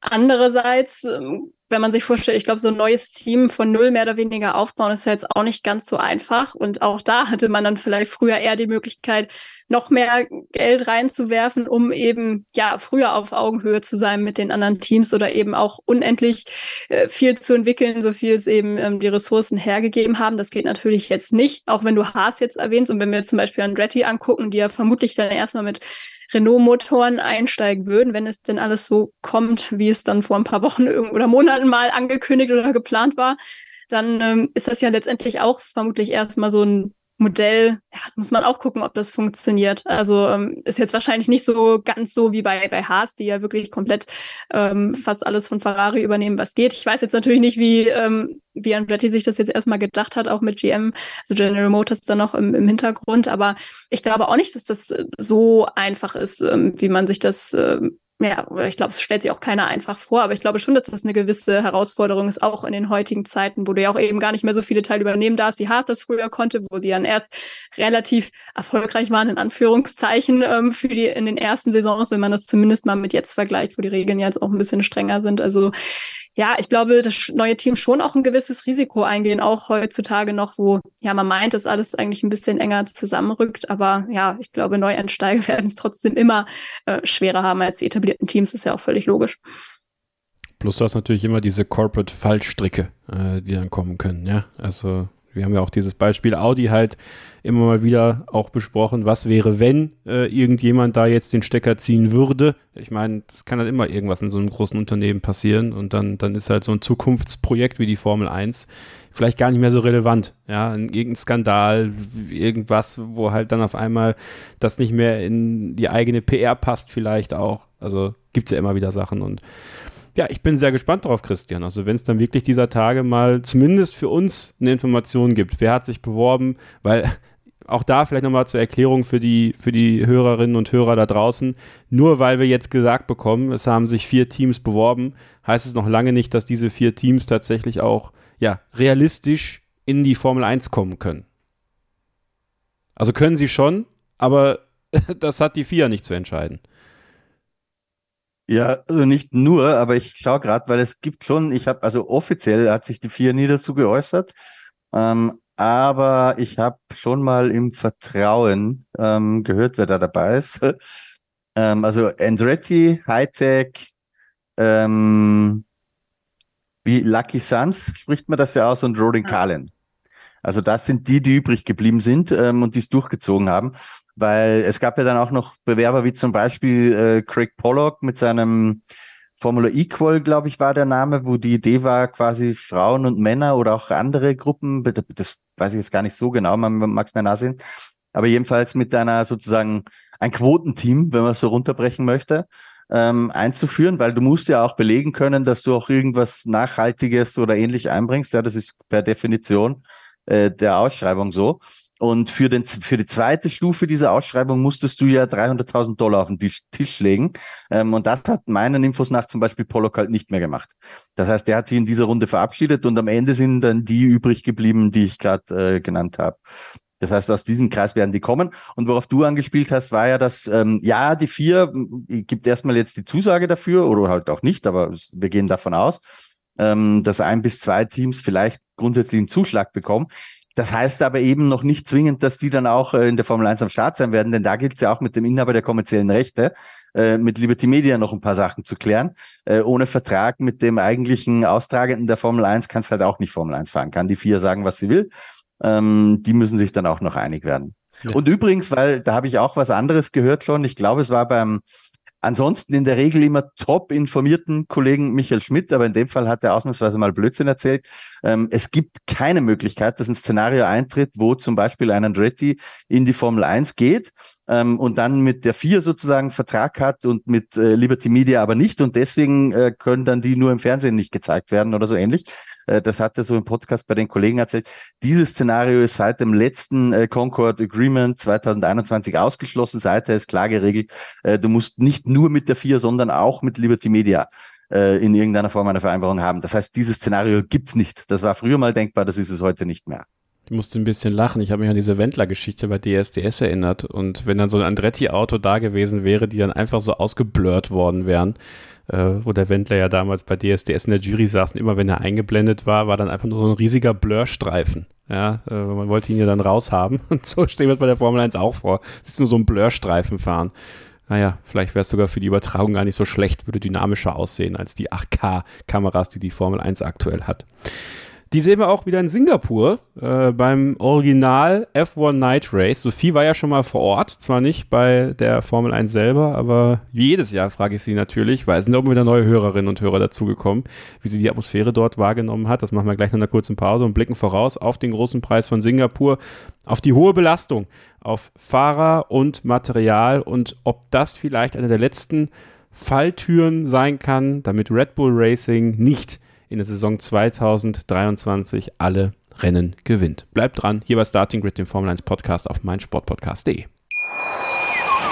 Hey, Malte Asmus von meinsportpodcast.de hier. Ab März geht's weiter mit unseren 100 Fußballlegenden. Staffel 4 bereits. Freut euch auf Zlatan Ibrahimovic, Michel Platini, Cesar Luis Minotti, Paolo Maldini, um nur mal vier zu nennen.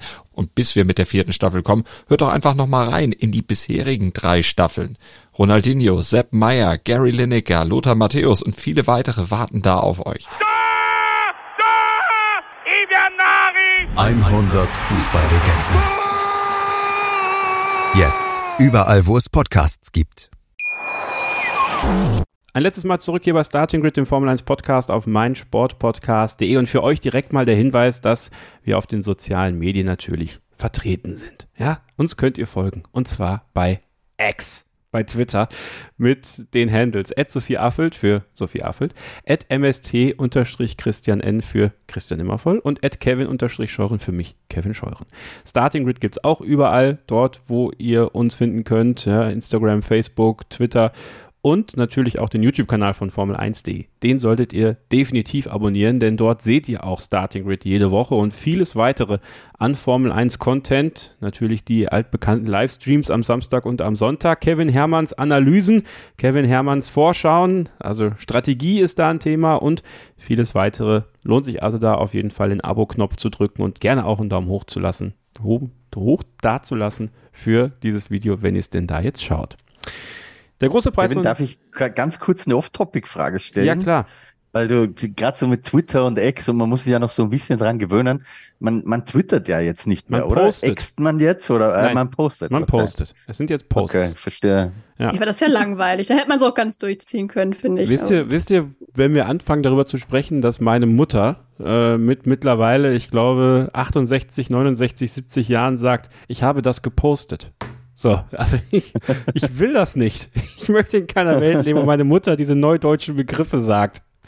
Aber in dieser Welt leben wir tatsächlich jetzt. Nee, es sind jetzt Postings. Es ist jetzt äh, sehr neutral, was Elon Musk bei äh, Twitter, X, wie man es auch nennen möchte, jetzt so gemacht hat. Ändert aber eure Handles mal. Also ich sag mal so, fand ich ganz interessant. Irgendwann wird der Tag kommen, dann gibt's twitter.com tatsächlich nicht mehr. So, und dann gehen die ganzen, ganzen Deep Links nicht mehr. Das wird ein Riesenfiasko für viele Unternehmen sein, die alle ihre, ihre Sachen auf twitter.com Schrägstrich und dann irgendein Handle äh, ausgelegt haben. Irgendwann zündet Elon Musk diese Bombe auch noch und dann setzt er erstmal ganz viele Firmen in großen Stress. Die Formel 1 sicherlich nicht. Die wird alles umgeändert haben auf x.com.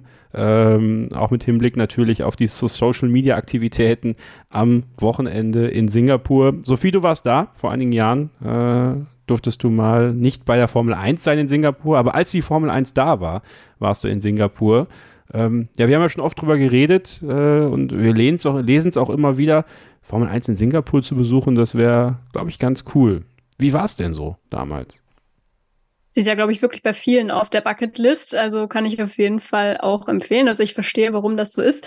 Äh, ja, wie du schon sagst, also ein paar werden schon gehört haben, die die letzten Jahre auch schon dabei waren. Also ich war halt eigentlich nur als Touristin da und wusste überhaupt nicht, dass die Formel 1 da überhaupt am Start ist. Und es ist wirklich als äh, reine oder wenn du nur Urlaub machen möchtest, wirklich wahnsinnig nervig. Ähm, das kennen wahrscheinlich auch alle Leute, die, keine Ahnung, ähm, mal in Monaco waren, vielleicht zufällig ähm, während der Formel 1. Das äh, wird hier jetzt äh, von denen, die zuhören, wahrscheinlich keiner gemacht haben, wenn sie nicht zum Rennen wollten. Aber äh, ja, äh, ansonsten, äh, ich habe es mir dann aber trotzdem ein bisschen äh, angeschaut, natürlich, auch wenn ich damals ehrlicherweise noch kein Formel-1-Fan war. Das war 2017, ist jetzt also auch schon ein paar Jährchen her, aber selbst da hat man schon gemerkt, dass das schon eine besondere Atmosphäre ist. Eben dieses ja, ich glaube einfach dieses Nachtrennen generell, klar, wir haben jetzt inzwischen ein paar mehr Nachtrennen, aber ich glaube, dass das so von der Erfahrung her oder vom Gefühl her zum Beispiel in Katar nicht dasselbe ist wie in Singapur oder wie es vielleicht auch in Las Vegas sein wird, weil du eben so diese Stadt die vibriert halt echt irgendwie fast. Du hast diese ganzen Lichter von der Skyline drumherum, du hörst die Motoren durch die ganze Stadt röhren, du hast diesen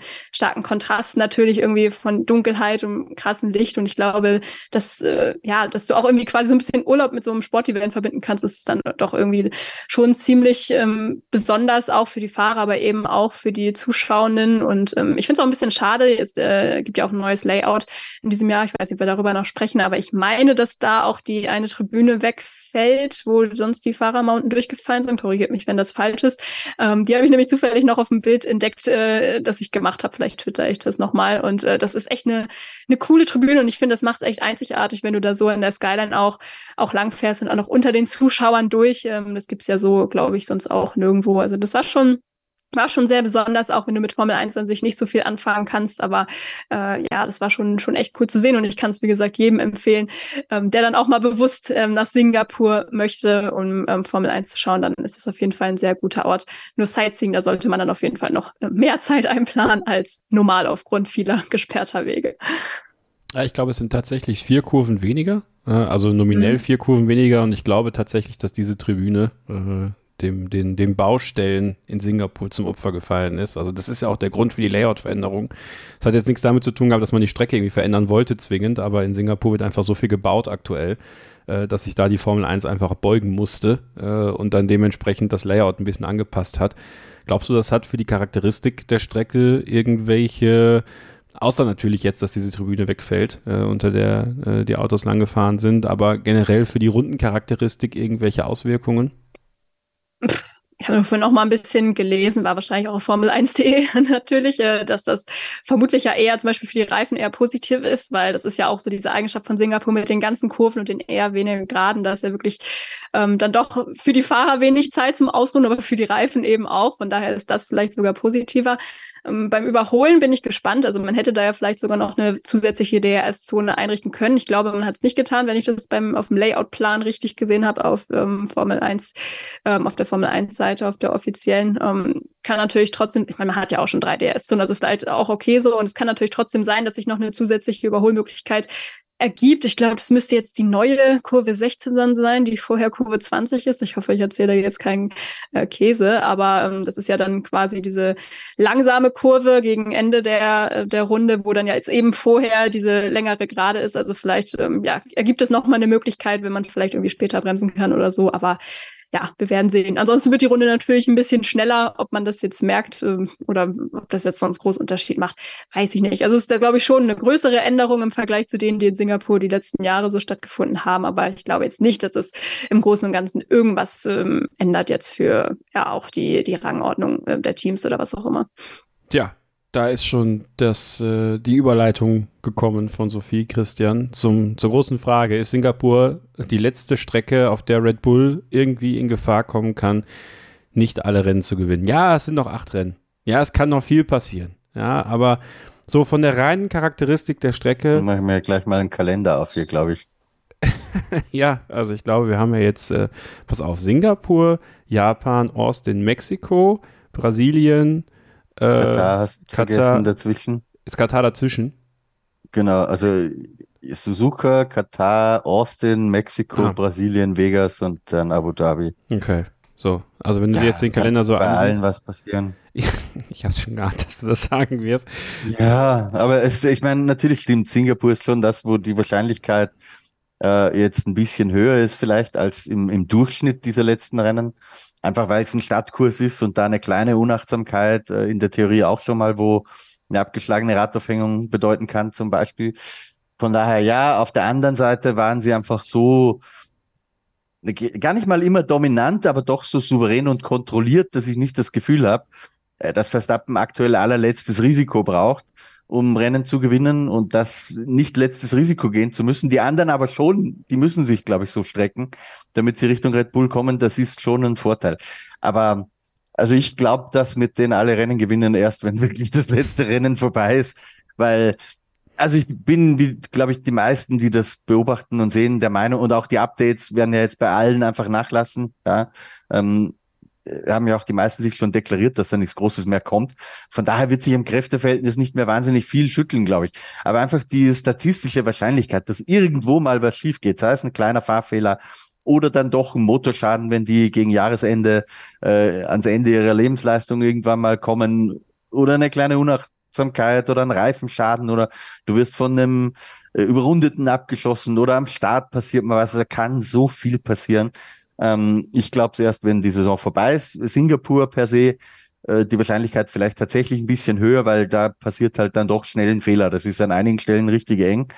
Und ganz wichtig, äh, ich habe nebenher ein bisschen Recherche gemacht, dass Sophie von Singapur ähm, äh, erzählt hat, weil ich glaube, jeder kennt dieses Marina Bay Sands Hotel, das mit diesem berühmten Pool oben. Das, weil als du Bucketlist gesagt hast, äh, habe ich direkt danach gegoogelt. ja, da muss ich mal hin, glaube ich. Ähm, kostet, es gibt tatsächlich von Donnerstag auf Freitag noch ein freies Zimmer, äh, kostet ein Tausender und ich habe jetzt zum Vergleich mal geschaut, wenn du äh, das gleiche Zimmer haben möchtest, irgendwann im Januar zum Beispiel, äh, da kostet es nur noch 500 oder 600 Euro. Also ein bisschen ja. teurer am Formel 1 Wochenende.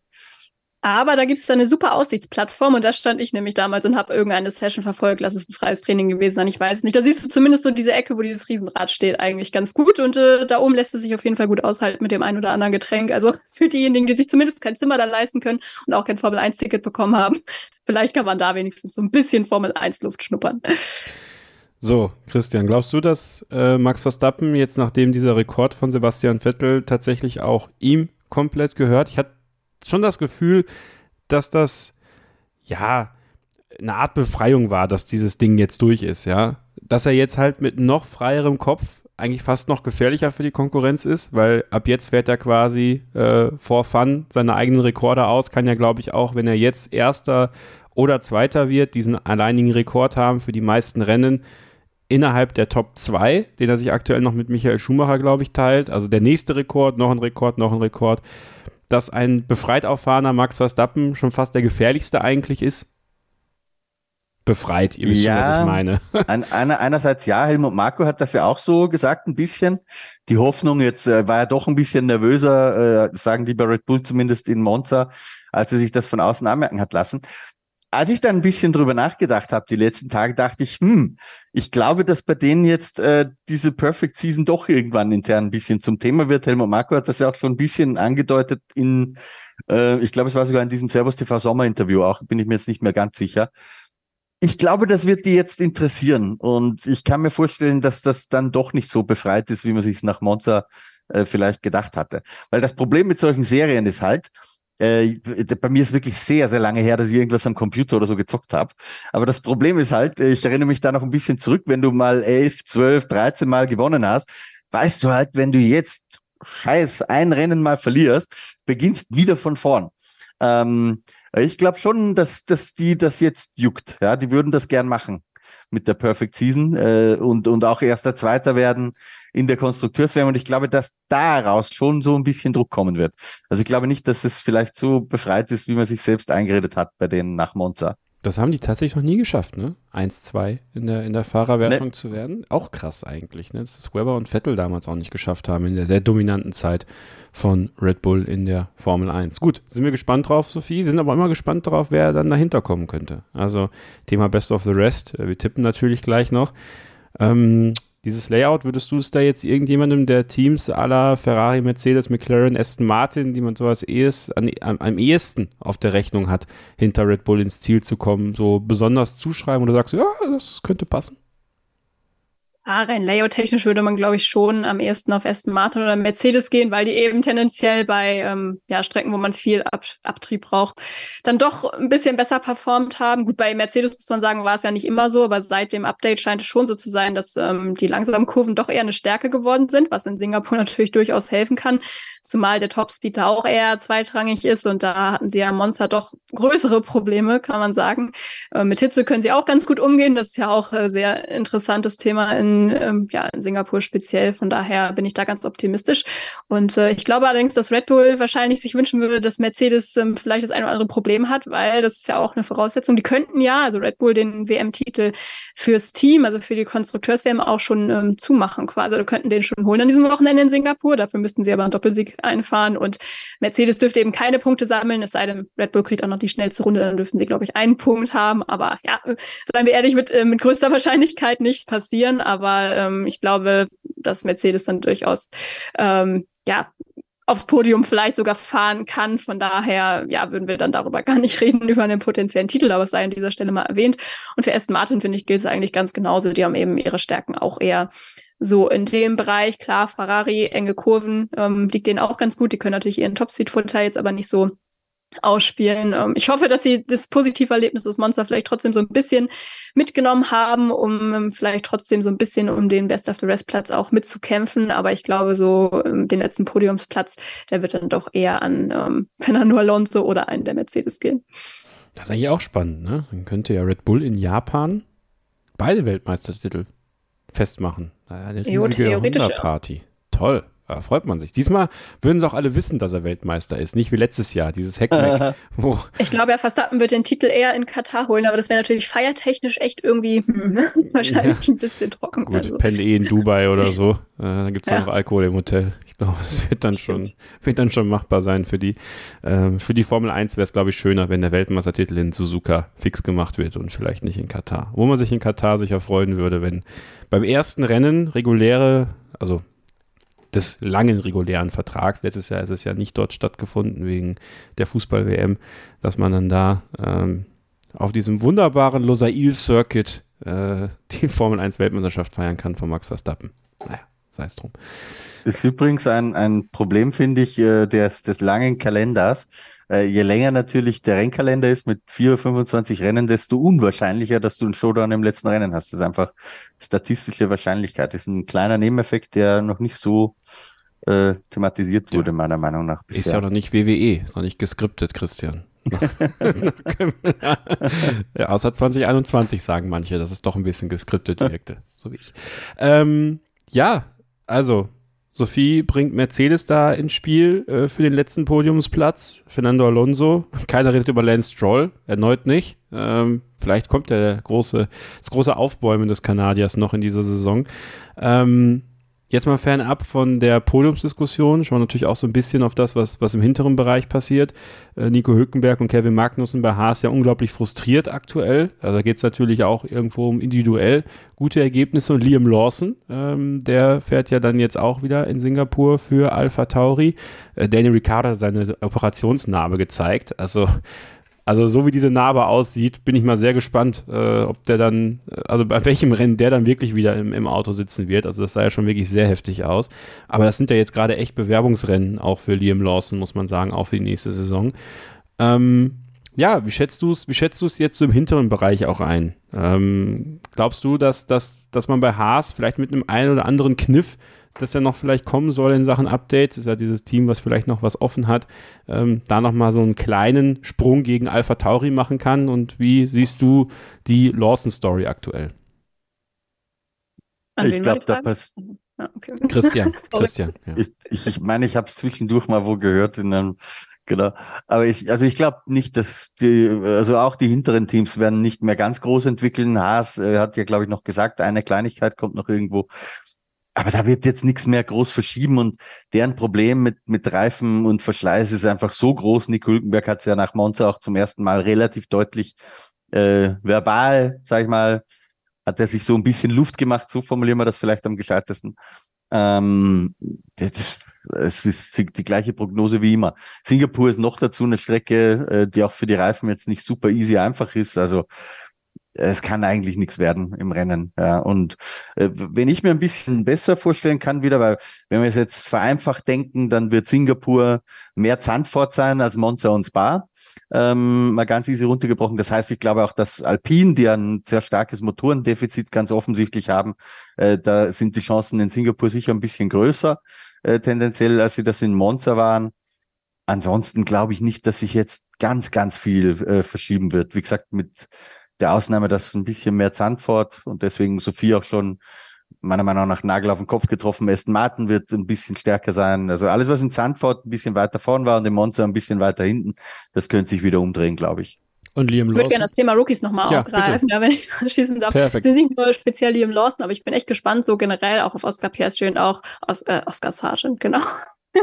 Logan Sargent, ähm, die ja alle drei Rookies sind, gerade was eben auch diese körperliche Herausforderungen angeht und ob sie da so gewappnet für sind. Ich meine, das ist heute alles so professionell mit Fitnesstrainer und Ernährungsplan und ich fange so und so viele Tage so und so an zu trinken, um richtig äh, hydriert zu sein und so weiter. Das ist wahrscheinlich schon der Fall ist, aber ich habe irgendwann auch die letzten Tage nochmal so einen alten Spruch von Daniel Ricciardo gelesen, den er ähm, abgelassen hat nach seinem ersten Rennen in Singapur, ich glaube 2011 war das, wo er auch meinte, also als ich aus diesem Auto ausgestiegen bin, da war ich körperlich so fertig und das war das Härteste, was ich je getan habe und ich habe mir auch geschworen, dass ich solche Schmerzen einfach nie wieder ertragen will und seitdem war Singapur eigentlich immer ziemlich gut. Also ähm, ja, ich glaube, das ist schon echt interessant zu sehen, auch wie, wie die damit dann umgehen mit dieser Belastung, die sie wahrscheinlich in der Art und Weise in diesem Jahr im Formel 1 Auto noch nicht gespürt haben. Und ähm, ja, wenn die Fitness halt nicht stimmt, was jetzt auf jeden Fahrer zutreffen kann, aber dann leidet natürlich auch die Konzentrationsfähigkeit und gerade bei Fahrern wie Logan Sargent oder Liam Lawson, die natürlich auch besonders unter Druck stehen wahrscheinlich, ähm, finde ich das schon interessant. Und auch so das Thema Nachtrennen ist jetzt wahrscheinlich nicht ganz so entscheidend, wenn man da jetzt vergleicht Nachtrennen, Tagrennen, ähm, was die Unterschiede angeht. Aber auch da haben sie ja nur mangelnde Erfahrung, weil wenn ich jetzt so drüber nachdenke, so wirklich viele Nachtrennen gibt es in der Formel 2 und in den unteren Serien jetzt eigentlich nicht. Das stimmt, das ist ein guter Punkt. Ich hoffe für Logan Sargent tatsächlich, die fahren ja jetzt äh, für die nächsten drei Rennen in der Gulf-Lackierung, also Williams auch nochmal im Grid natürlich äh, mit besonderen Augenmerk dass Logan Sargent ein sauberes Wochenende erwischt. Also ganz für ihn ganz persönlich, weil ich glaube, wenn er jetzt wieder äh, sich in die Wand setzt, ich glaube, dann werden die Argumente für ihn immer, immer weniger. Äh, und es gibt tatsächlich ein paar Fahrer, die durchaus Bock haben, mit dabei zu sein in der Formel 1 nächstes Jahr. Wir tippen jetzt noch den großen Preis von Singapur und äh, würde sagen, wie immer, die ersten drei, Pole Position, Best of the Rest und der letztplatzierte, Sophie, machen wir den Start. Okay, Pole Position Max Verstappen, Podium Max Verstappen vor Sergio Perez und George Russell. Best of the Rest dementsprechend Mercedes und letzter schwanke ich jetzt zwischen Liam Lawson und Logan Sargent. Ähm, ja, ich nehme mal Logan Sargent. Gut, also bei mir kann ich eigentlich kurz machen. Ich bin ganz genau wie Sophie. Nur bei mir wird Yuki Tsunoda letzter. Ja, also Pole Position, auch, ich habe gerade mal Zandvoort Qualifying geschaut, wie nah Norris da dran war, aber das war einfach viel zu weit weg. Das war eine halbe Sekunde. Ähm, deswegen glaube ich auch, dass Red Bull nicht zu schlagen sein wird. Also Verstappen auf Pole. Ähm, ich sage, Sergio Perez gewinnt vor Lando Norris und George Russell und letzter wird, wer wird letzter? Das ist irgendwie seit Latifi nicht mehr da ist, hat man da nicht so einen Tipp zur Hand sofort. sagen, wir, sagen wir mal Nico Hülkenberg. Ui. Dann werden die Interviews bei den Kollegen von Sky definitiv gut gelaunt sein.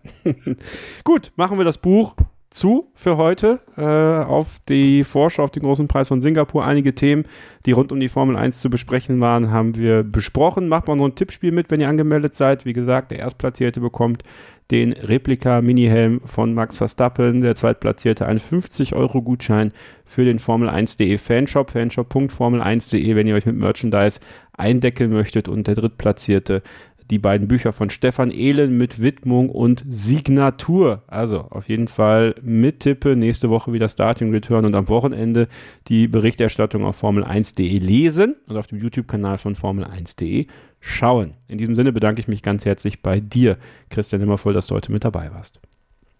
Bitte gerne. Und natürlich auch bei dir, Sophie. Schön, dass wir diese Ausgabe hier gemeinsam produzieren konnten.